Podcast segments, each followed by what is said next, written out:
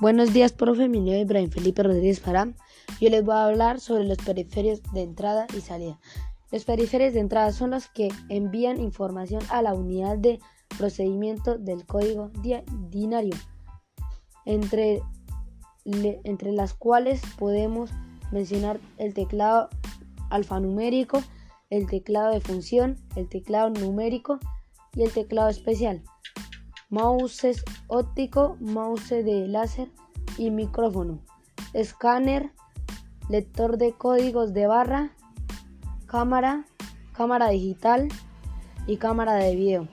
Los periféricos de salida son, son como los dispositivos que reciben más información que se procese, que se procede por la CPU y por la reproducción para que sea perfecta para los periferios.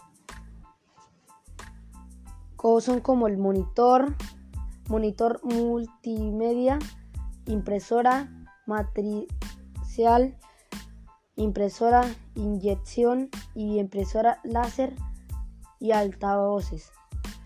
Eh, y auriculares. Periferia de almacén. Son los dispositivos que sirven para almacenar cualquier tipo de elemento como el disco duro. Muchísimas gracias.